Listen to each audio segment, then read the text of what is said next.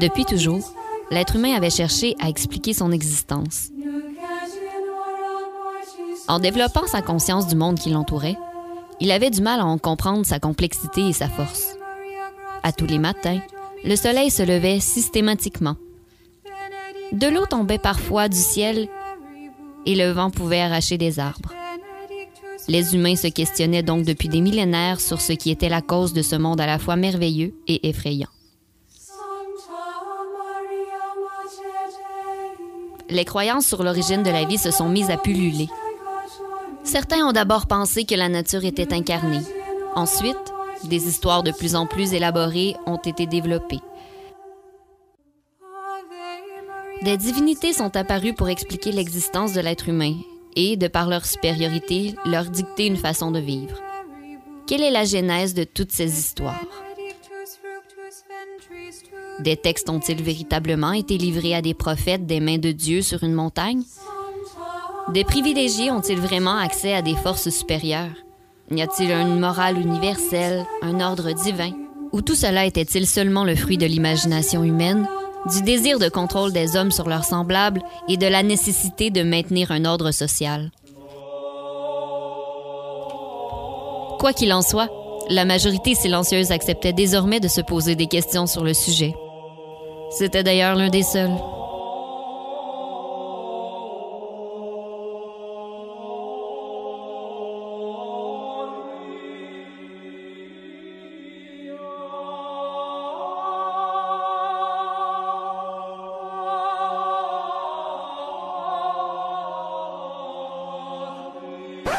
Ah non, regarde, pensez-y, là. Ça fait l'affaire de du monde quand il se passe des.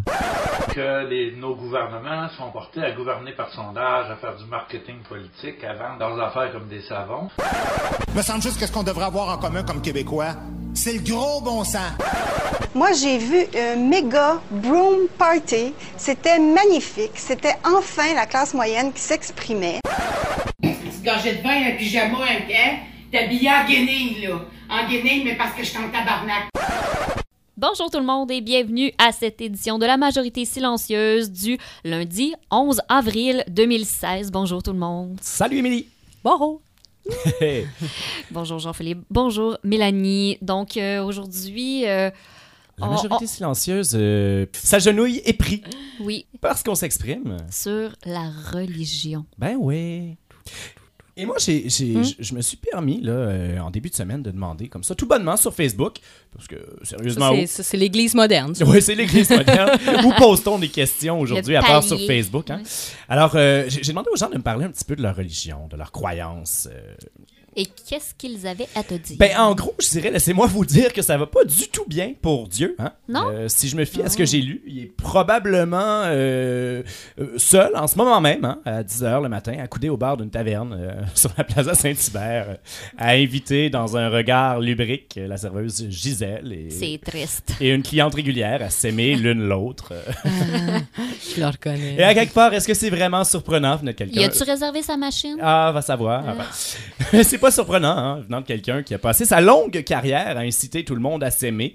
Euh, après tout, on sait pertinemment que c'est toujours ceux qui manquent d'amour eux-mêmes qui font les matchmakers les plus awkward, euh, toujours susceptibles de sortir au moment le plus inopportun un commentaire genre Ah, vous êtes beau, aimez-vous, embrassez-vous. Sachant Tu parles- tu parles-tu de moi, là? non, je... non, non, non, non, non, je parle de Dieu. C'est parce que- parce qu'il sait très bien que son seul salut, c'est d'observer avec un peu d'écume au coin de la bouche euh, le monde autour, Frenché. C'est triste. Ça me ressemble beaucoup, effectivement. D'ailleurs, on, on a pu remarquer cette semaine euh, que quand même, bon, il y a eu des, des mutations hein, du côté des croyances, la majorité silencieuse. Ah oui? Ben oui, les brutes, euh, Lily Boisvert et Judith Lucier ont trouvé euh, de nouvelles raisons de se mettre à poil en s'offusquant que des gens trouvent ça sexy. Mais voyons. sérieusement, non, non, sérieusement, allez voir ça. C'est un peu comme de la revenge porn, mais sans porn et avec beaucoup de revanche. Mais bon, non, non, non, mais c'est toujours agréable de montrer ses seins quelque part. c'est ça. Bon, je m'excuse, je fais une Lily Boisvert de moi-même, je m'écarte. Oh! Donc, non, sérieusement, les D'après gens... moi, tu vas recevoir un commentaire Facebook. J'espère. Alors, les gens, non, sérieusement, les gens ont répondu à ma question au sujet de leurs croyances. euh, majoritairement, qu'ils sont athées agnostiques, euh, païens, généralement avec un vieux fond de réflexe catho qu'ils aimeraient bien renier, mais qu'ils n'arrivent pas parce que c'est culturel. On sait, tous les éléments religieux sont ancrés dans notre culture, Oui. qu'on le veuille ou non. D'ailleurs, il y a euh, des dames euh, qui, sont, qui sont musulmanes de, de, j'ai envie de dire, de naissance, mais non pratiquantes, qui m'ont écrit, ben euh, oui, moi, je, comprends euh, votre vieux fond catho parce que moi, j'ai mon vieux fond musulman, Ben oui, même si je suis non pratiquante. Ah, il y a même des gens qui m'ont dit qu'ils se sont euh, apostasiés, hein? c'est-à-dire qu'ils ont quitté officiellement la religion. J'y ai déjà pensé. Euh, ils ont annulé leur sacrement pour en fait pour pour pas être comptabilisés dans les statistiques carrément. Ouais. Donc ça c'est C'est vraiment c'est peut-être l'extrémité de l'extrémisme de, de l'athéisme, je sais pas. Euh, mais évidemment, euh, je me suis également fait dire que c'était pas une question à poser sur Facebook parce que les gens n'oseraient pas répondre. Que- qu'ils se sont apostasiés. Ah, il y a eu que question sur, euh, sur les croyances et les valeurs et c'est comme euh, c'est au souper, faut pas, c'est des sujets à ne pas aborder, c'est ça. hein? Et- Ça fait de la chicane. Comme, Puis euh, nous autres, au Québec, on n'aime pas, ça, la chicane. Et, et donc, euh, ben vraiment, sur l'ensemble, ça a, été, ça a été vraiment stimulant. Je pense que je vais repartager ça sur la page Facebook La Majorité Silencieuse parce que sérieusement, euh, on en apprend. On en apprend sur les différentes pratiques, sur les différentes croyances. Et euh, je souligne au passage que ça n'a pas empêché plusieurs personnes euh, de répondre qu'ils refusaient la religion, mais qu'ils ont une spiritualité très développée. D'ailleurs, on en parlera un petit peu plus tard avec euh, notre amie Erika, à qui on a Oui. parlé à quelques reprises.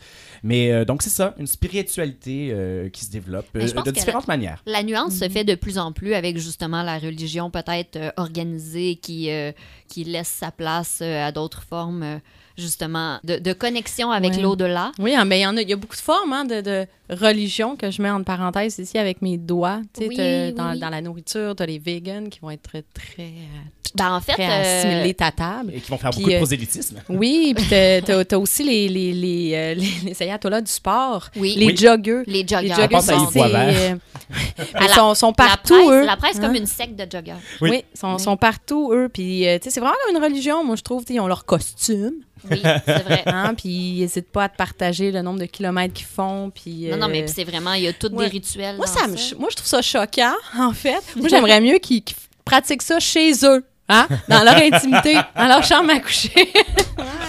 Viens pas sur mon trottoir en avant de chez nous. c'est ça. Mais. Devant tout cet éventail de religions, moi, je me sens un peu comme, euh, comme dans- à la pharmacie dans l'allée des shampoings. Hein? Il y en a, comme pour, euh, Ouais. Pour toutes, hein? les, les cheveux frisés, euh, Oui. les cheveux épais, euh, hein, hein, Émilie? Oui. Euh, les Ah cheveux oui, oui. doux, les cheveux longs, ou ceux qui commencent trop loin, hein, Jean-Philippe? Les a cheveux teints, les a cheveux pour les cheveux roux, blonds, les cheveux turquoise. Ah. Il y a tellement de choix qu'à donné, on, on sait plus. Fait que moi, moi, je prends ce qui est en spécial. Est-ce qu'il y en a qui font ça? Ben, c'est ce qu'on fait Dans souvent. on constate sérieusement Mhm. qu'on vit la religion de plus en plus à la pièce, un peu comme on assemble son forfait de câble distribution, Ou comme Euh, un meuble Ikea. comme un meuble Ikea, mais avec euh, des pièces euh, sélectionnées un peu au hasard euh, dans la section telle quelle. Oui, on peut avoir des, des valeurs morales très prononcées, mais pas du tout être re- religieux au sens euh, du Dieu. Ben, euh, c'est Donc, d'ailleurs être qu'on a vu conservateur, avec plusieurs mais curés euh, dans certains scandales des années Dope. 60. Oh! Ah, c'est sûr qu'on peut pas parler de religion sans parler de ces malheureux euh, événements. Et d'abus, en fait. Je, je ne parle pas que, je ne parle pas que d'abus Ouais. sexuels ici. Je, je fais des Ben, blagues, mais c'est là, je pense il qu'on y a peut... de l'abus dans, dans l'institution Ben, religieuse, ben, quelle qu'elle ça. soit. Je pense que c'est Ouais. là qu'il faut faire la grande différence entre spiritualité et religion Absolument. établie et qui, qui, qui dicte des, des façons de faire aux, aux fidèles, donc qui, Voilà. qui leur dicte une, une- Mais je pense que pour certaines personnes, c'est très rassurant peut-être d'avoir ce, ce genre de cadre dans lequel euh, on n'a pas trop à se poser de questions sur est-ce qu'on agit bien, est-ce qu'on agit pas bien. Là où l'on Euh, voit une contrainte, parfois, on peut aussi voir effectivement un, cadre, un chemin tracé, en Ben, fait. pour ce qui est une contrainte pour certains est, un, est très rassurant pour les autres. Moi, je déteste les contraintes. Donc, toutes ces petites règles-là à suivre me au nez. Mais pour certaines personnes, Moi, j'adore les- autoroutes vers le paradis. Ça me Ben, réconforte. c'est beau ce que vous dites, c'est c'est de la poésie. On pourrait écrire un livre. Hein? Hey, puis d'ailleurs, d'ailleurs, le, le premier collectif d'auteurs, là, c'est la Bible. Ah, bon point, Ah. effectivement. Euh, première crise du droit d'auteur, première œuvre de science-fiction, euh, les, les premiers Ghost Riders, c'est ça. C'est vrai. C'est vrai qu'on n'est pas sûr de qui a écrit quoi dans toutes ces choses-là. D'ailleurs, je lisais quelque chose dans l'actualité récemment. C'était pour Pâques qui avait euh, publié Oui, ce charmant article-là. oui. Oui, euh, sur euh, pourquoi. En fait, c'est une théorie puis qui disait pourquoi Jésus avait probablement pas vraiment existé. Oh. Et les évangiles ont été écrits tellement Ah ouais, après. le premier, c'est Le- 69 c'est ans ça, après quelque sa chose. mort, Donc, crois. la mémoire ne pourrait pas. Puis Marc n'était pas vraiment Marc, mais plusieurs Marc. En tout cas, Ouais, c'est ça. En tout cas, c'est bien ça. compliqué. Il y avait bien euh, du ghostwriting là-dedans, là, tu sais. Puis, ben de l'imagination. Tu sais, on dit que quand on, on se fait croire des choses, des fois, on, on peut finir par y croire pour vrai, puis penser que c'est un vrai souvenir, se fabriquer des souvenirs. Donc, à quel point tout ça est fabriqué. Mhm. Ah, ah, ah, Est-ce qu'il a vraiment séparé les eaux ou bien finalement, il a pris un bateau puis il a ramé jusqu'à l'autre bord? On oublie, on oublie, hein. Mais sinon, vous, vous vous décririez comment? Par rapport à la religion? Ah. Bah, moi, je me considère pas plus catholique que le pape. non, je- J'espère. non, euh, je, je sais pas. Moi, j'ai aucun repère dans la vie. Je pense que c'est évident. Hein? Et moi, j'y vais avec la famille. hein. Mais moi, en fait, je, comme, je pense que euh, j'irais aussi. Je le sais pas. Je peux pas dire que je pense que ça existe pas parce que je peux pas le savoir. Alors, on va explorer un petit peu notre ignorance euh, au cours de cette émission. Hey, moi, je viens de penser à ça. Tu sais, là, la fameuse la scène, tu sais, le dernier repas Ouais. de Jésus là, avec ses amis. C'est le premier selfie. Ils sont tous du même bord de la table. Tu penses qu'il y avait un minuteur, genre, pour. euh, genre Non, moi, je 10 pense que c'était un le selfie stick. Ah, ok, j'arrête avec mes blagues. C'est pas, faut pas rire de la religion, c'est pas. Chut, chut. Je vais me faire punir. J'ai été vilaine. Aux enfers.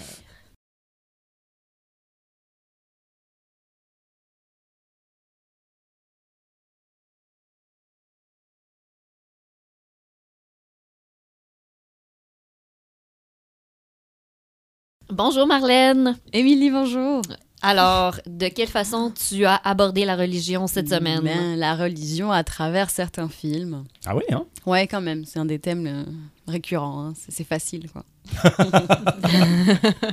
C'est comme la à l'amour, religion. c'est comme la Non, mais il y, a- y y de quoi dire. Il y a toujours de quoi dire. Il y a tellement de religions qu'il y a tellement de, de façons de l'aborder. On va commencer par euh, Calvary. Mhm.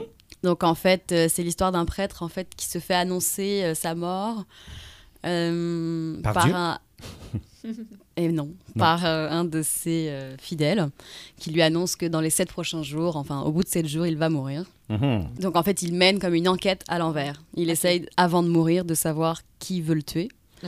Et euh, en fait, à travers tout ça, si tu veux, on... bon, déjà, c'est un prêtre euh, un peu loin des stéréotypes. Il est un peu rock'n'roll. là, Il... il se mêle beaucoup à la population. euh, C'est dans un, dans un village d'Irlande. hein, c'est un peu la culture très populaire. Un peu tout le monde est alcoolique. là, mais le, Mhm. le prêtre se mêle un peu à tout ça. C'est hyper symbolique comme film. Mhm.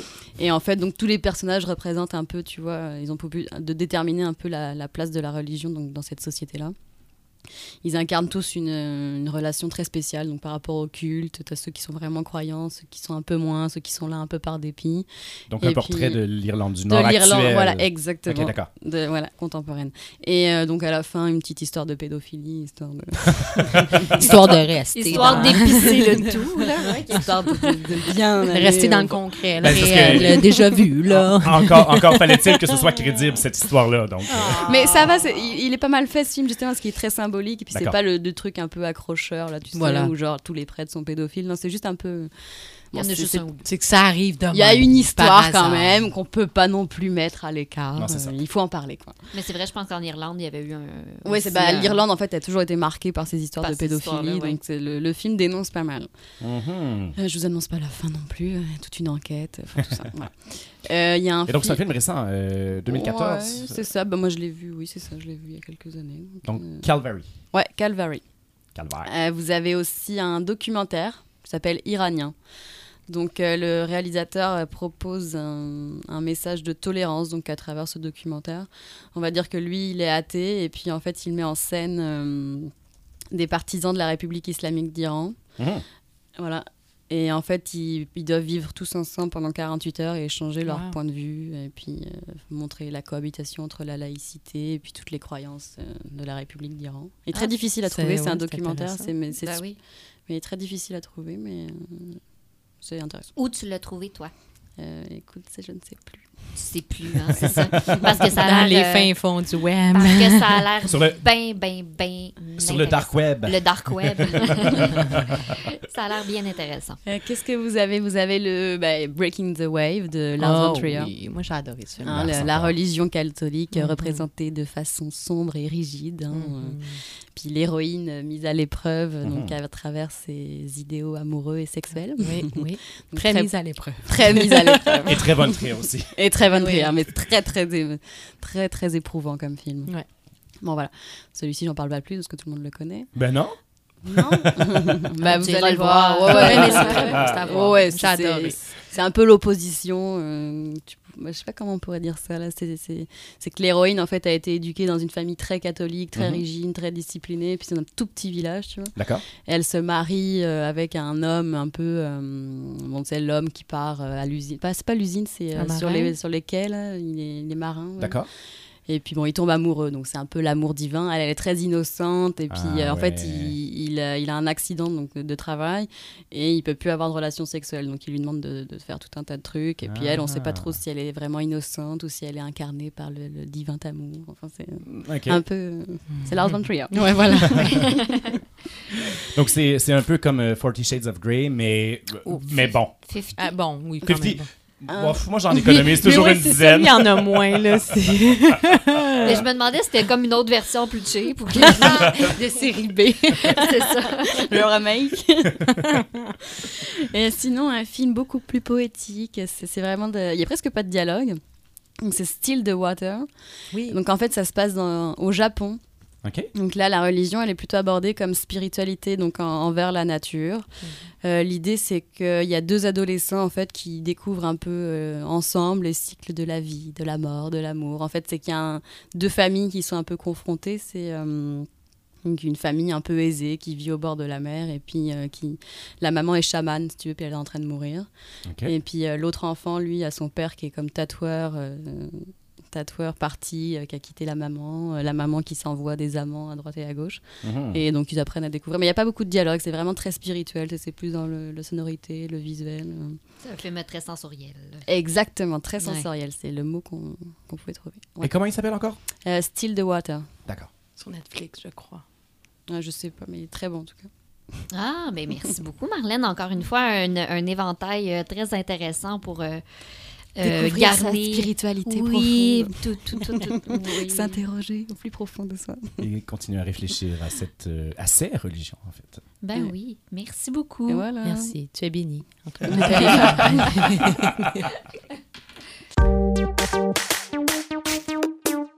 les ondes de Radio Centre-Ville, vous écoutez La Majorité Silencieuse avec Émilie, Félix, Jean-Philippe Maxime, Hamza, Marlène et l'oncle Marc. Aimez-nous sur Facebook ou facebook.com par oblique RCV Majorité Silencieuse. Et réécoutez nos balades de diffusion en recherchant Majorité Silencieuse dans l'iTunes Store.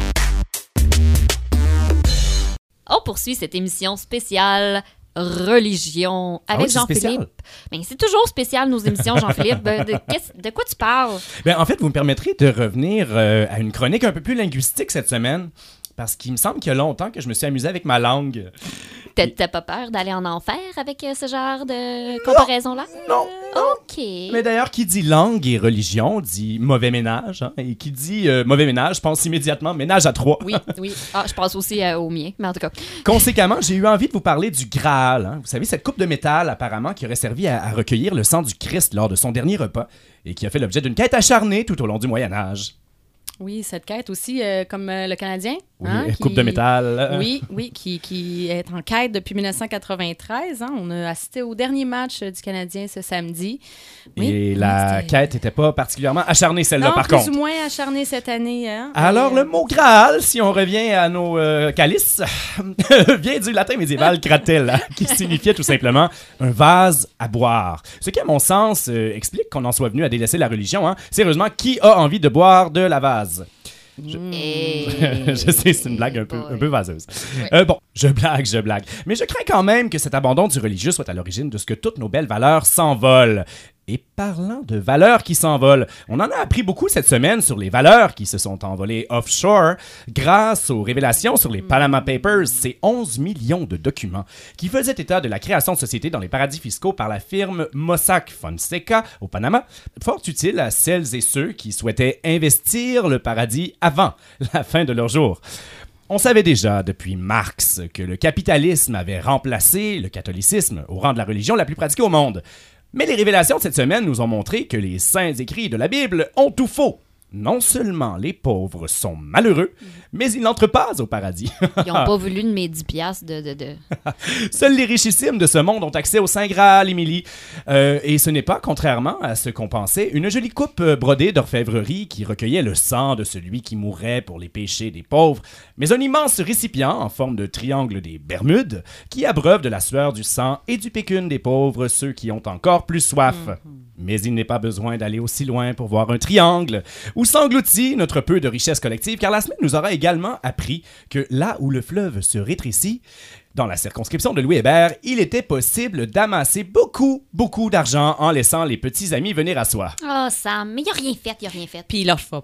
hein. Sam Hamad se serait, semble-t-il, à tout le moins laissé évangéliser par les gens de Première Tech. Et ce n'est pas la première fois que l'ex-président du Conseil du Trésor est éclaboussé par cette sorte de scandale. Et vous savez ce que dit le dicton Tant va la cruche à l'eau qu'à la fin, elle se casse en Floride. Mais déjà, de retour, ce bon vieux Sam a dû abandonner sa limousine, que voulez-vous, quand la coupe est trop pleine, il arrive qu'elle se renverse. Ce n'est toutefois pas trop grave, au dire du principal intéressé, puisque la dite limousine faisait apparemment de drôles de bruit en roulant, probablement parce qu'elle avait des roues à trois boutons. Oh, ça, cette fameuse roue. Parlant de boutons, il y a Jean Charest qui a dû avoir une petite éruption cutanée cette semaine, hein, alors qu'il se rendait à l'Université McGill pour parler des moyens de rétablir la confiance du public à l'endroit des institutions publiques. Des manifestants l'ont toutefois délogé rapidement, estimant qu'il y avait loin de la coupe aux lèvres pour cet ex-premier ministre qui avait, semble-t-il, plutôt travaillé à l'envers du thème de son allocution. C'est un peu drôle, hein? Parce qu'au lieu que ça soit Jésus qui chasse les vendeurs hors du temple, Ouais. c'est les enverdeurs qui chassent le prophète de malheur en dehors. Oh, hey, on a des belles Et c'est d'ailleurs précisément ce qui est arrivé à Thomas Mulcair, qui a obtenu 48% lors du vote de confiance des membres du nouveau Parti démocratique, pas plus tard qu'hier. Les fidèles du NPD l'auraient donc crucifié sur l'autel de Jésus Trudeau, notre sauveur, et on peut vraisemblablement parler pour M. Mulcair de jour du jugement dernier. Alors à toutes ces bonnes gens qui communient sans nous, en demandant constamment à la plèbe de mettre de l'eau dans notre vin, je lève ma coupe et j'élève un grand calice. Et les gros. Ouh, ouais. C'est tout. Allô? Allô, qu'est-ce que tu as à nous dire euh, sur la religion? Ben, euh, je, je vais jouer un peu, d'accord? Oh, c'est le fun Oui. de jouer. Avec les mots et tout, OK? Ben oui. Ben, je vais commencer par une petite intro, là, comme une petite histoire, là, OK? D'accord. Il était une fois une jeune femme qui vénérait les mots, ceux des autres et ceux dans sa tête. Elle vouait un culte aux grands auteurs et fantasmait à leur délier la langue. Elle se recueillait dans des livres à la recherche, pas du temps perdu, esti, à la recherche d'amour, de vérité, de quelque chose de plus divin encore. Peut-être un bouquin rempli d'extraordinaire qu'elle n'aurait plus à vaincre un sens à la vie ou à chercher à défaire le sens. Néophyte, elle alla fouiner du côté de la spiritualité, la religion, les dieux, et décidément, elle voulait y jouer. OK. Là, ça part. Ah, yes! Soyez à l'écoute. Qui dit divinité omnisciente dit euphémiste. Cette Ah, ouais, répétition le prouvant. Chez les catholiques, elle se dit eux autres, ils n'ont pas le droit de pécher. C'est pas pour moi. Et le fils, j'y suis pas assez catholique pour lui. Oh. Elle s'intéressa à l'islam et cela amène beaucoup de conflits. Ça, c'est jusqu'à. Non, non, non, mais moi, c'est mon préféré jusqu'à maintenant. J'aime vraiment ça. Sans trop de nuances, elle n'a pas trouvé sa place. Ah là. Et il faut dire que qu'elle et ses crayons ont tendance à s'emporter. Jamao, mais ne dessine pas ce dieu. Oh mon Dieu. C'est sick. Non, non. non. Oh, wow! Quand sa polycuriosité l'a mise sur la voie de l'Orient, elle, Bouddha, ses chemins. Ah. Même l'hindouisme et ses trois dieux ne lui donnèrent pas le réconfort souhaité. Même avec une archivacuité, les vices nous rattrapent. Abracadabra, ma tentation ne disparaît pas, s'écria-t-elle. Ah, wow. Y a Krish n'a pas de religion qui lui convient. du- Non, mais il y a beaucoup de travail. Merci.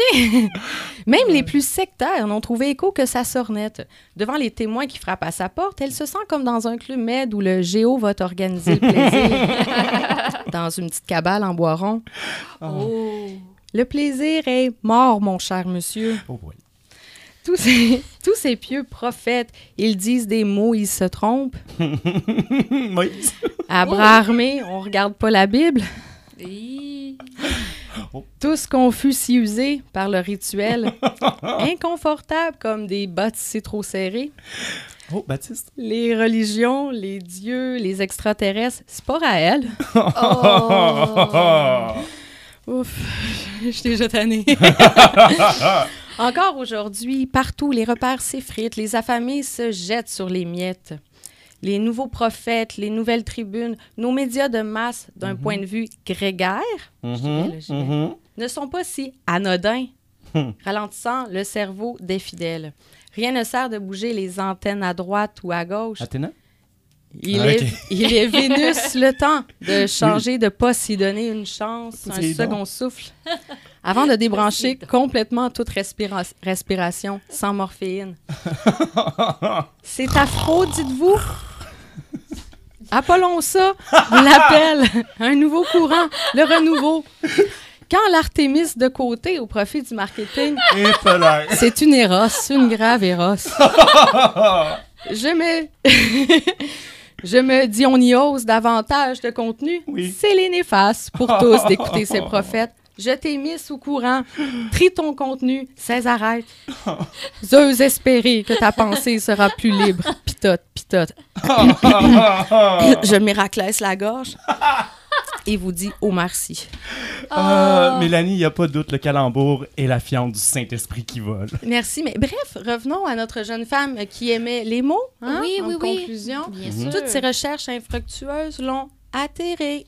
Oh. Avec dévotion, elle se replongea le nez dans ses livres, contemporains ou classiques, Mhm. ces histoires qu'elle sait inventer. Ouais. C'est écrit roman sur la pochette ou bedon et c'est. Mhm. c'est- Ces univers enjolivés de mots qui existent, des mots qui sonnent, des mots qui résonnent, comme ceux d'une chanson ou toute autre forme de fiction. À idolâtrer ainsi des pensées et des émotions, à se jouer ainsi de la vie, elle sait qu'elle mourra en paix, sans trop de foi, juste une fois, et avec un foie pas trop en paix. Ah. Amen. Ah, merci Mélanie. Puis après tout ça, moi, je pense que ma nouvelle religion, c'est les jeux de mots. J'ai tellement eu de plaisir à faire ça. Moi, j'ai eu beaucoup de plaisir à t'écouter aussi.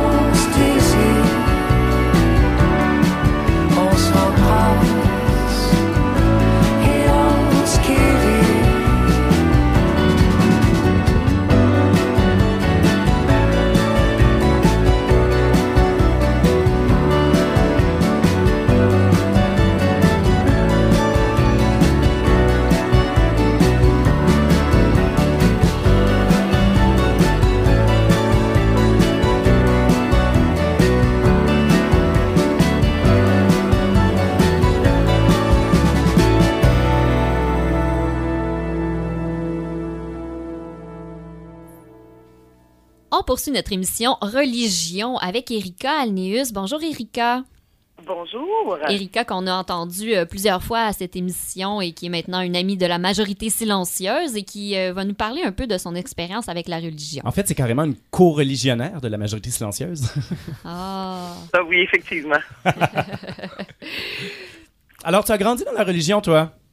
Oui, oui, j'ai euh, grandi dans la religion mormone. J'ai été, euh, mes parents ont connu l'Église euh, par les personnes qui les ont aidés à immigrer au Canada. Donc, quand je suis née, mes parents étaient membres de l'Église et euh, j'ai grandi dans la religion, euh, dans le mormonisme, si vous voulez, de l'âge de 0 à 21 ans. Quand même. OK, quand même, ouais. Et, et- et c'est- et- en co- bon, on sait vaguement ce que c'est, ce que sont les Mormons, mais est-ce que tu peux nous faire un, un peu portrait rapide, euh, sans jugement, évidemment? Des croyances et tout, euh, de ce que ça comporte. C'est euh, une religion euh, qui fait partie de la frange protestante euh, du, euh, de la chrétienté, important de le préciser, et qui euh, croit à un autre témoignage du Christ en Amérique. Donc, il y a eu un premier prophète du nom de Joseph Smith qui a reçu par révélation un témoignage du Christ en Amérique. Il a écrit le livre qu'on appelle le livre de Mormon.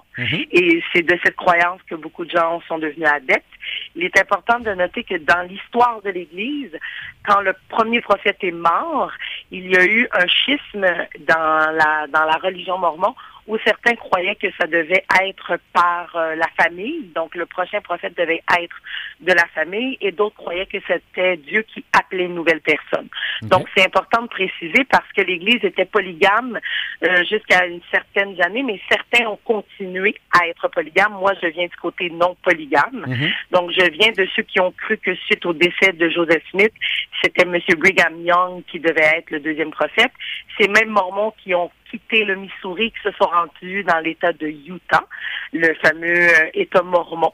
Donc, euh, ça, c'est l'aspect plus historique de l'Église. Mais simplement, c'est vraiment une religion chrétienne du côté protestant qui euh, croit un témoignage du Christ en Amérique et qui, euh, sensiblement comme d'autres religions protestantes, euh, croit à ne pas boire, pas fumer, à un, Ouais. un type de vie un peu conservateur. Donc, un bel exemple de ça en politique, ça a été euh, M. Mitt Romney, qui euh, s'est- s'est présenté aux élections contre Obama, qui euh, en 2012, qui est un mormon. Et, et qui sait si on le reverra pas d'ailleurs prochainement. Oui. Mais c'est une autre histoire, c'est une toute autre histoire. C'est- comme ça que ça s'enligne. Pour préciser comment euh, c'est une religion qui est américaine. Mhm. Et l'impact qu'ils ont eu aussi en politique est, est important. faut pas l'oublier, c'est un État américain au complet Ouais. qui a été bâti par des Mormons. Ouais. faut pas oublier aussi qu'il y a eu un sénateur de- qui a été aussi prophète de l'Église, qui a été aussi un sénateur américain. Mhm. Donc, c'est important de, de voir que les Mormons ont eu une place importante dans l'histoire et dans la politique américaine. Et, et tu disais, Erika, que tu as été, donc, euh, tu as pratiqué euh, au sein de l'Église mormon de 0 à 21 ans. Donc, tu l'as quitté. Oui, j'ai euh, cette décision que, que j'ai trouvée difficile, je vous dirais, euh, de quitter la religion parce que euh, la vérité, c'est que je me suis posé euh, trois questions à Mhm. l'époque. Je me suis dit, est-ce que je veux me marier? Oui. J'espère rencontrer quelqu'un. Est-ce que je veux des enfants? Oui, j'en voudrais, mais est-ce que j'ai envie de, de me marier, de d'avoir des enfants dans ce mode de vie-là? J'ai dit non. Donc, j'ai fait le choix de quitter ça parce qu'il y a des choses euh, auxquelles je n'adhérais pas en vieillissant. Et je pense que mon euh, j'ai un petit fond rebelle qui vivait très mal avec le cadre dans lequel on envisageait ma vie de femme dans cette euh, religion-là. Est-ce que tu peux nous en parler un petit peu? Je dirais que il y a euh, une vision de la femme qui, pour moi, ne me donnait pas la liberté d'être complètement. Puis ça, j'avais un problème avec ça.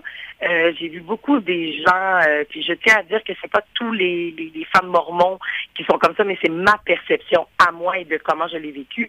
Mais je trouvais donc que les filles se mariaient très jeunes, euh, qu'on n'était pas, euh, on n'encourageait pas nécessairement l'éducation euh, au sens large, parce que oui, tu aurais pu avoir trois PhD, mais c'est ton rôle premier d'être mère. Mhm. Et euh, j'avais euh, un petit problème avec ça. J'avais un problème aussi. Un- un- une pierre d'achoppement pour moi, ça a été l'homosexualité. Euh, dans la mesure où moi, je suis euh, hétérosexuelle, mais euh, mes cours de sciences euh, me faisaient réaliser que la nature aussi avait une tendance euh, homosexuelle ou hermaphrodite, si on pense au ver de terre. Puis je me disais, pourquoi une religion, si Dieu est si amour, pourquoi euh, il aurait créé une nature qui aurait ça et pourquoi ma religion condamnerait des gens étant homosexuels. Donc moi, l'homosexualité a été vraiment une pierre d'achoppement par rapport au fait que je ne pouvais pas continuer à vivre dans une religion qui traitait ça de manière abominable, non pas parce qu'ils agissaient avec les homosexuels de manière abominable, mais que pour eux, quand même, c'était une abomination de Dieu. Dieu ayant créé des choses dans la nature étant homosexuel. Donc pour moi, ça, ça a fait something's wrong here. Mais c'est la pensée quand même de plusieurs, Plusieurs religions. religions, hein, ouais. Et c'est ça qui est surprenant. euh, et je donnerai un point euh, positif de la religion euh, mormone par rapport à ça. C'est toutes les études bibliques ou les, les, les études religieuses puis, qui m'ont que, que j'ai eu la chance de faire quand même. Parce que pendant quatre ans, euh, pendant mon adolescence, euh, je faisais ce qu'on appelle le séminaire matinal. Donc, je me levais tous les matins pour avoir, pour étudier quatre livres. Donc, c'était l'Ancien Testament, le Nouveau Testament, le Livre de Mormon et l'histoire de l'Église. Donc, euh, moi, ça m'a permis d'avoir une interprétation euh, de, de- des grandes religions d'une certaine façon. Ouais. Et je trouve que ça me permet de comprendre beaucoup de, de décisions ou de pensées ou de concepts de d'autres religions. Euh, donc, ça, c'est un point que j'ai trouvé intéressant parce que, ah, ben, les, les pentecôtistes réfléchissent de la même façon, mais ils sont plus ouverts par rapport à ça parce qu'ils ont une interprétation X, Y, Z. Je dois vous dire que euh, quand j'ai quitté, par contre, euh, l'Église euh, l'Église mormone, j'ai décidé de prendre un cours de théologie pour faire une interprétation, euh, pour avoir une interprétation, pardon, de la Bible de- du côté catholique, parce qu'on ne lit pas nécessairement les mêmes livres. Il y a des choses que moi j'ai lues que les catholiques lisent, que moi je n'avais aucune idée. Et ça, ça a juste, ça m'a permis encore de confirmer le fait que euh, la relation spirituelle qu'on peut avoir avec Dieu peut se vivre autrement euh, par le biais de différentes religions. Donc euh, voilà. Est-ce que, est-ce que euh, tu peux justement, nous- est-ce que tu oserais nous dire justement comment tu vis ta spiritualité aujourd'hui? Est-ce que c'est, Ouais, est-ce ça- que c'est encore teinté de, de, de, de cette expérience-là, ou est-ce que tu te l'es, euh, tu semblais le dire un peu complètement approprié, puis t'en as fait quelque chose de, de très personnel? C'est, c'est un processus, une réflexion qui est toujours euh, ongoing, je me permettrais de dire. Ce n'est pas, euh, je, ne- je ne pratique pas dans une religion. Est-ce que je suis quelqu'un de spirituel et de croyant? Oui. À quoi? Dieu sait, et je pense que je. Non, mais pour de vrai, je pense qu'on on- la spiritualité est un processus qui n'a pas besoin d'être défini aujourd'hui en cette date. Je pense que c'est quelque chose qui évolue. Mhm. Et ce qui est intéressant aussi, c'est que toutes les religions ont une façon de parler de la même affaire différemment dans leur contexte. Ouais. Puis je pense que c'est la beauté de, de ça. Je crois que ma spiritualité, je la vis en, en faisant de la méditation, en faisant, oui, du yoga, euh, en allant brûler euh, trois, quatre cierges quand je vais dans une église pour les gens que j'ai perdus. Pour moi, ce sont des rites et des traditions pour me connecter à quelque chose de plus grand que moi, Ouais. dont je n'ai aucune idée euh, de, de, de qu'est-ce qu'elle mange en hiver ou euh, comment elle me caresse euh, par le vent. Mais je trouve que c'est une réflexion qui est certes personnelle et qui se développe à travers le jour. Peut-être qu'à 90 ans, je vais dire, ben, le bon Dieu, dans le fond, c'est un miroir dans ma face. Sais? c'est beau, Donc voilà. Ah, mais. sur- moi, je trouve ça très inspirant de t'entendre, en tout cas, parce que ça nous fait voir, je pense, la religion d'une façon très. euh, souvent, on voit la religion de façon très euh, soit noire, soit blanche. On est soit bien contre, soit bien pour. Puis je pense que tu mets beaucoup de nuances dans, dans, dans, dans la spiritualité. dans comment tu Je pense que c'est le message que les religions ont de la difficulté à faire passer. Mhm. C'est que à la base, c'est comment la personne perçoit ça.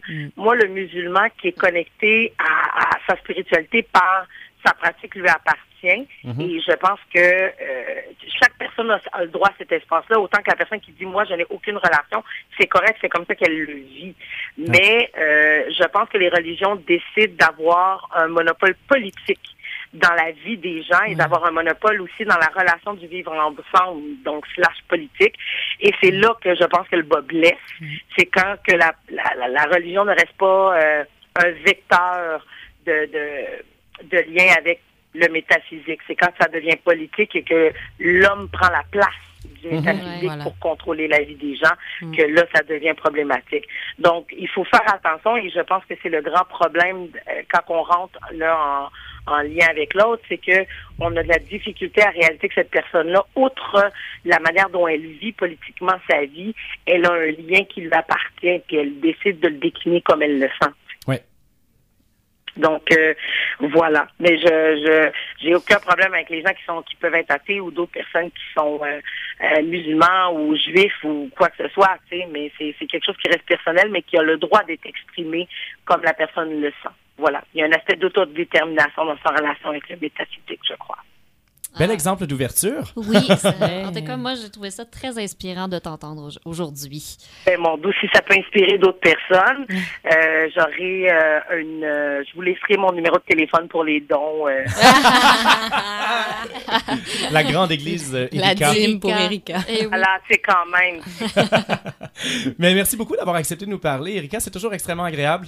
Oui. C'est réciproque, puis euh, au plaisir de reparler de d'autres choses. Ah, ben, ça, c'est certain. Merci beaucoup. À bientôt. OK, ben, bye. Bonjour et bienvenue à votre anomalie de la semaine avec Oncle Marc. Cette semaine, à la majorité silencieuse, on parle de religion. Or, Oncle Marc l'a déjà avoué en ondes, il porte le chapeau à trois pointes. Et oui, il est à la fois athée, laïciste et anticlérical. Et en passant, ce sont là trois choses, car on peut être l'une sans être les deux autres. Pour Oncle Marc, quand le gouvernement péquiste de Pauline Marois est passé du principe de laïcité tant promis à la damnée à la maudite charte des valeurs, c'est-à-dire à une contrefaçon identitaire du principe de laïcité devant servir de cheval de Troie ou de cage à homard à la sempiternelle option numéro 1 du PQ, et reprise, attention là, reprise en face, exclusivement dans cette version contrefaite, comme si c'était ça la laïcité, par les adversaires, par les ennemis du PQ, comme un nouveau moyen de militer et de tonner contre les séparatistes. Oncle Marc a tout de suite compris que c'était cuit, que c'était foutu pour au moins une génération. N'empêche, for the record, Oncle Marc croit toujours au principe des églises libres dans un État libre. Chiesa libera in libero Stato, proclamé par un certain Cavour et les artisans libéraux du Risorgimento italien en 1860. Eux autres, ils comprenaient c'est quoi la laïcité, contrairement tant aux séparatistes qu'à leurs ennemis. C'est pourquoi ils proclamaient aussi cet autre principe régulateur de toute laïcité, l'égalité de tous les cultes. Oncle Marc reste persuadé que seule la neutralité laïque dans la sphère restreinte de l'État, dans certains lieux et moments symboliques et au demeurant fort peu nombreux, peut à terme assurer la concorde entre les différentes formes que prend la vie spirituelle des citoyens au sein de la vaste sphère de la vie sociale. Et vous aurez noté, bien sûr, qu'Oncle Marc ne divise pas les choses selon l'inquiétante version binaire propre aux deux camps opposés, à savoir espace privé et espace public. Car la notion espace public efface la distinction, essentielle dans toute démocratie, entre la sphère spécifique de l'État, qui est fort restreinte, et la vaste sphère de la vie sociale, où je matrique comme je veux. Oncle Marc est persuadé que le principe des églises libres dans un État libre est aussi bon pour les églises que pour l'État, car il protège les églises contre la politisation du religieux, qui dégrade la foi et la vie spirituelle en un banal militantisme identitaire, et d'autre part, il protège l'État contre la spiritualisation du politique, qui l'exacerbe et l'extrémise indûment. Mais bon, c'est correct, puisque c'est foutu, passons. Passons à notre anomalie, qui cette semaine est Oncle Marc lui-même, vu que sur papier, il est censé s'en prendre aux religions, sauf que dans les faits, ces temps-ci, il s'efforce de faire tout le contraire. Alors donc, on l'a vu, Oncle Marc porte le chapeau à trois pointes. On vient d'avoir un aperçu très sommaire de la première pointe. Oncle Marc est laïciste. Bon. Ensuite, Oncle Marc est athée. Il croit que Dieu n'existe pas, que Dieu est une invention de l'homme pour tenter d'expliquer le miracle surprenant de son échappée hors de la nature, de ce que le chef de maquis Vercors, dans son vigoureux discours aux Allemands de 1947, appelait la sédition humaine, qui est révolte de l'homme contre la nature, et son échappée dans la liberté. Ou pour le dire dans les mots de Hannah Arendt, athée elle aussi, l'homme est l'être non naturel par excellence. Elle disait cela au visage du nazisme, qui au contraire est un naturalisme, c'est-à-dire un culte à la fois scientiste et néo-païen de la nature. Ça, c'était la deuxième pointe. Et enfin, là, c'est un petit côté clairement folklorique, Oncle Marc est anticlérical. Il raffole des blagues sur les curés.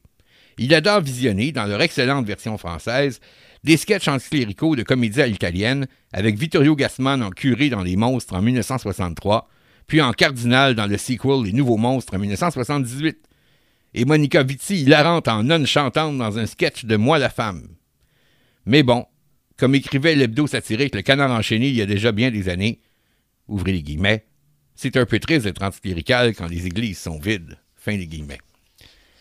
Non seulement Oncle Marc, coiffé de son chapeau à trois pointes, ne se sent pas le moins du monde anti-religieux, et réfute les accusations d'être anti-religieux lancées par certains intellectuels adeptes de l'idéologie postmoderniste, pour qui les antagonistes eux-mêmes sont une abomination, alors que la démocratie sert au contraire à civiliser les antagonismes, mais qui plus est, depuis 20 ans environ, Oncle Marc est obligé de s'entendre temporairement avec d'éventuels maudits curés, même s'il n'en reste plus beaucoup. Ben, comment ça, obligé, Oncle Marc? Eh bien, parce que Oncle Marc, vous le savez, se prend pour un antifasciste. Il se prend très au sérieux. Or, il y a 20 ans et des poussières, dans l'aftermath du référendum séparatiste de 1995, on a entendu de nombreuses voix, souvent en anglais, hurler fasciste au sujet des nationalistes québécois. Oh signal d'alarme.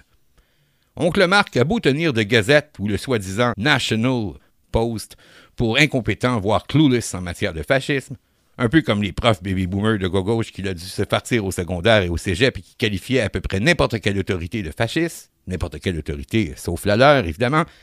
Le fascisme est une chose tellement dangereuse que même lorsqu'on soupçonne que c'est pas vrai, on ne saurait aussi les épaules. Au contraire, dès qu'on entend ce mot, dès qu'on entend le vibrant appel, le fascisme est à nos portes, il faut se mettre aussitôt à soulever chaque pierre avec frénésie et passer en full mode antifasciste. Et c'est ça que fait Oncle Marc depuis 20 ans. Or, voyez-vous, l'antifascisme véritable, le moins pire antifascisme qui soit au monde, je ne dis pas le meilleur pour me garder des pièges du triomphalisme, le moins pire antifascisme qui soit au monde reste l'antifascisme italien, qui à partir de 1920-22 fut fondé sur une alliance historique ô combien difficile à atteindre entre des forces politiques disparates et opposées les unes aux autres, mais forcées de s'allier temporairement face au terrible péril totalitaire. Plus tard, on appela ça tous les partis de l'arc constitutionnel, car ce fut le principe fondateur de la Première République italienne. Et bon, parmi les dites forces politiques disparates, on peut citer les libéraux, les sociodémocrates, les monarchistes constitutionnels, les républicains, le glorieux Parti d'action, évidemment les maudits communistes italiens qui posent aussi à Oncle Marc un problème très épineux, et enfin la démocratie chrétienne et le Parti populaire, parti fondé par le prêtre et penseur politique antifasciste Don Luigi Sturzo, qui fut, dans les années 20 et 30, le premier penseur d'une théorie des totalitarismes. Et c'est pour ça qu'Oncle Marc, passé depuis 20 ans en full mode antifasciste, doit faire le grand écart pour s'entendre avec l'antifascisme d'inspiration chrétienne, et par extension d'inspiration religieuse en général, et même pour se mettre une main sur le cœur à l'italienne à la place de ces maudits curés, comme le fameux Luigi Sturzo, ou encore Don Minzoni, prêtre éducateur lâchement assassiné par les chemises noires en 1925 en raison de son refus d'enseigner aux enfants les grotesques débilités du régime. Pour cette alliance temporaire, heureusement, Oncle Marc a réussi à pêcher un yin et un yang, qui lui permettent de se tenir en équilibre à peu près stable le temps que ça dure.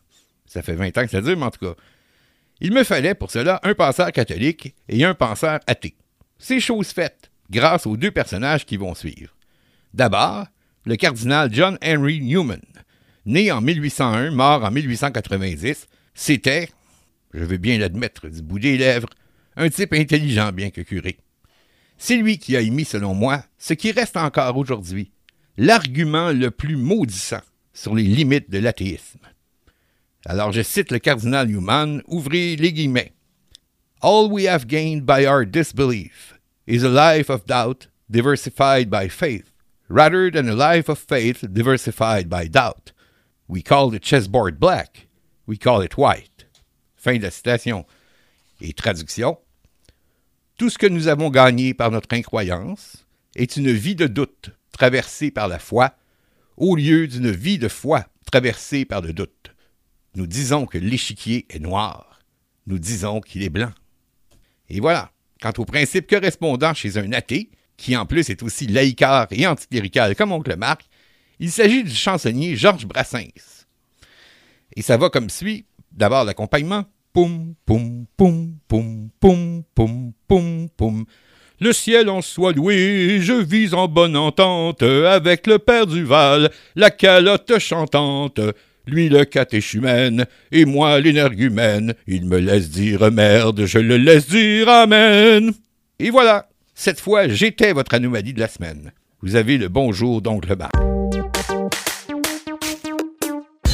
Ondes de Radio Centre-Ville, vous écoutez La Majorité Silencieuse avec Émilie, Félix, Jean-Philippe Maxime, Hamza, Marlène et l'oncle Marc. Aimez-nous sur Facebook ou facebook.com par oblique RCV Majorité Silencieuse. Et réécoutez nos balades de diffusion en recherchant Majorité Silencieuse dans l'iTunes Store.